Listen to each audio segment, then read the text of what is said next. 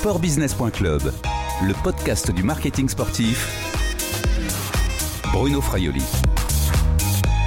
Bonjour, pendant cette période de confinement en France, Sportbusiness.club fait le tour des acteurs de l'écosystème du sport. Bonjour Arnaud Perrol.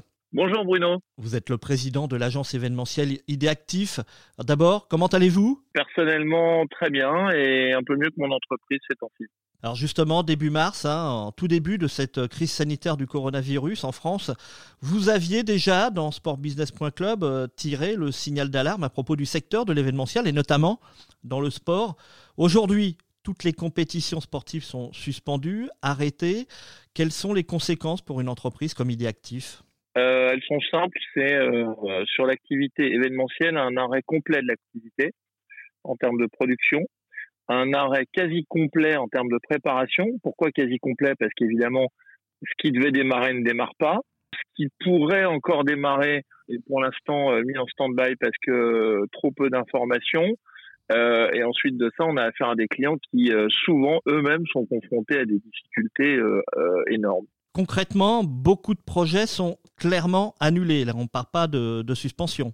Bah oui, c'est-à-dire que dès l'instant que euh, bah, tout ce qui devait là démarrer euh, au printemps est purement et simplement euh, annulé, et j'aime mieux la formule reporté que annulé, parce que même si c'est reporté à l'année prochaine, ce qui revient à dire que c'est annulé, ça s'inscrit dans une dans un transfert, c'est-à-dire que c'est comme si tout le monde travaillait à l'effacement de cette année, avec les conséquences les moins pénibles qui soient, en se mettant en position de redémarrer en 2021 j'insiste énormément sur cette notion-là.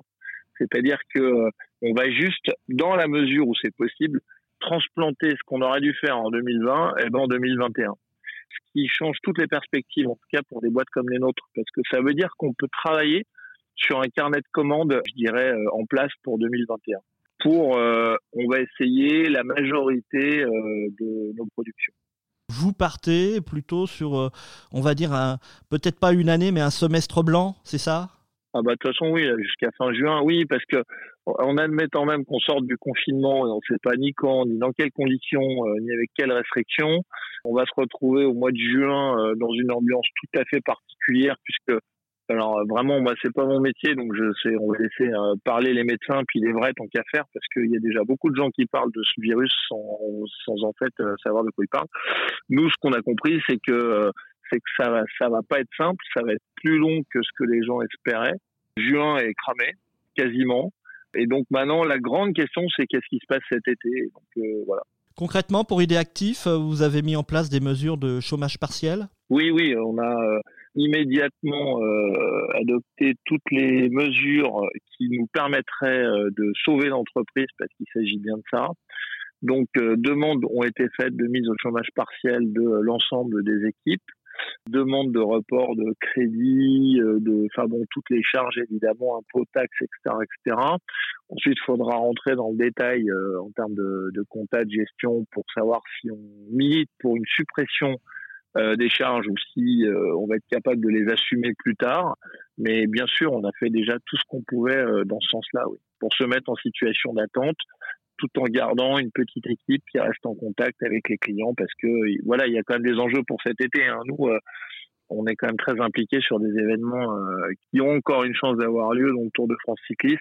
Donc c'est quand même pas rien. Justement, donc une de vos principales activités euh, cet été, c'est la caravane publicitaire du Tour de France. Hein. Vous gérez plusieurs dispositifs de marque. Euh, combien, rappelez-nous? Alors on a euh, bon on a plutôt les, grands partenaires donc on en a on a Leclerc, on a Skoda, on a Senseo, on a Extra, on a la FDJ bien sûr, on a Mécénat chirurgie cardiaque, etc. Voilà. Une de vos filiales, euh, Théobora, est spécialisée dans la fabrication de chars, de véhicules exceptionnels sur cette caravane.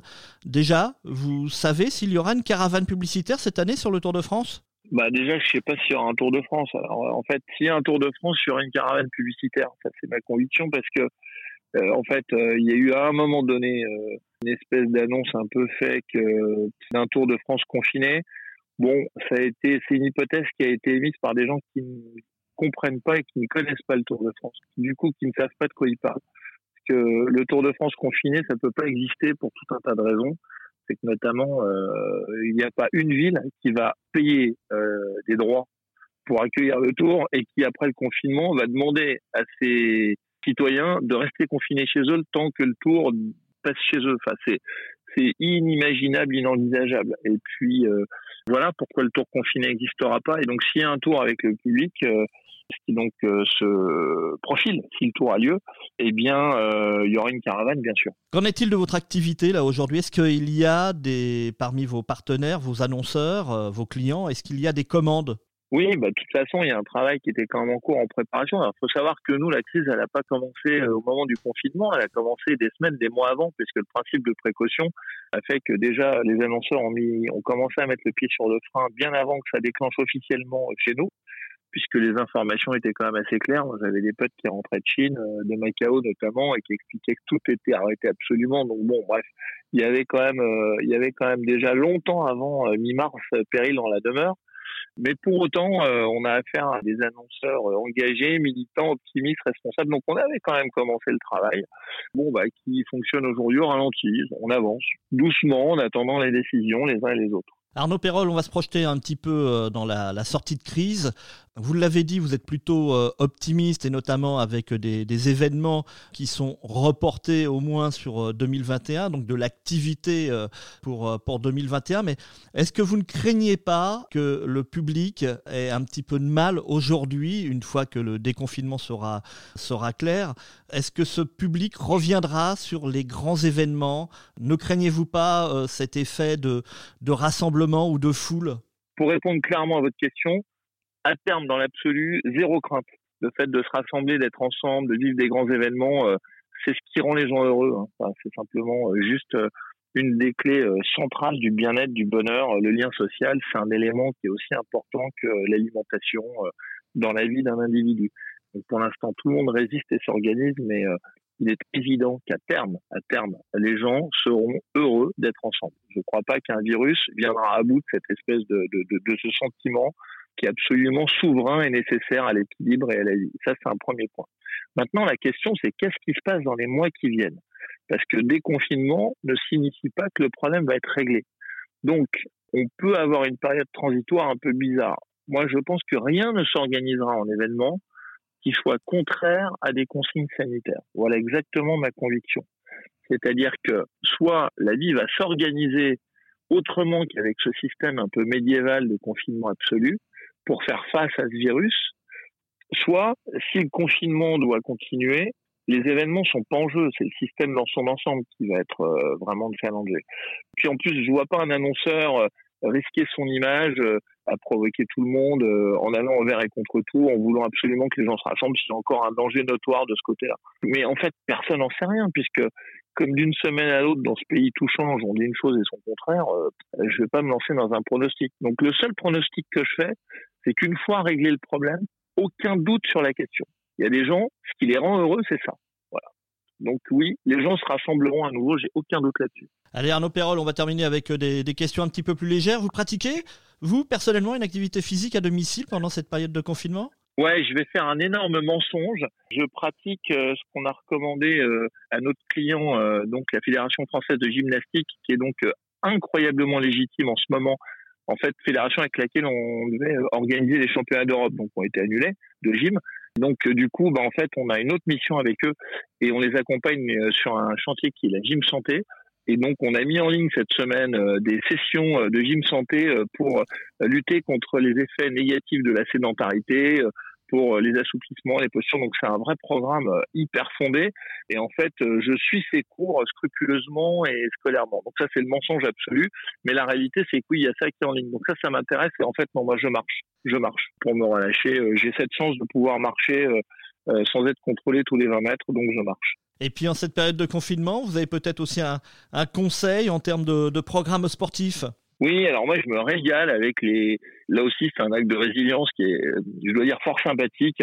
C'est de regarder euh, en format euh, digital euh, les grandes épreuves sportives auxquelles se prêtent les sportifs en question. Donc j'ai vu le MotoGP avec Quarteraro, Marc Marquez, enfin bon, tout le tout, tout l'élite mondiale du MotoGP qui se livrait à un exercice fort sympathique extrêmement distrayant. J'ai vu quelques courses aussi de GT3 avec euh, quelques amis pilotes euh, qui se sont livrés à l'exercice. Et puis bon, c'était quand même assez fondard de voir le Tour des Flandres en vélo d'appartement. Je dois dire que c'est quand même assez... Franchement, c'est réjouissant. C'est-à-dire que, à défaut d'être des épreuves sportives euh, mythiques, et aspirationnel, ça donne lieu à des programmes. Je vais appeler ça Web TV. Ça fait explorer des choses. Merci Arnaud Perrol, prenez soin de vous. Merci Bruno, à bientôt. Je rappelle que vous êtes le président de l'agence événementielle Idée Actif. Allez, on se revoit très vite. Cette interview a été enregistrée jeudi 9 avril 2020. Au revoir et à bientôt sur le podcast de sportbusiness.club.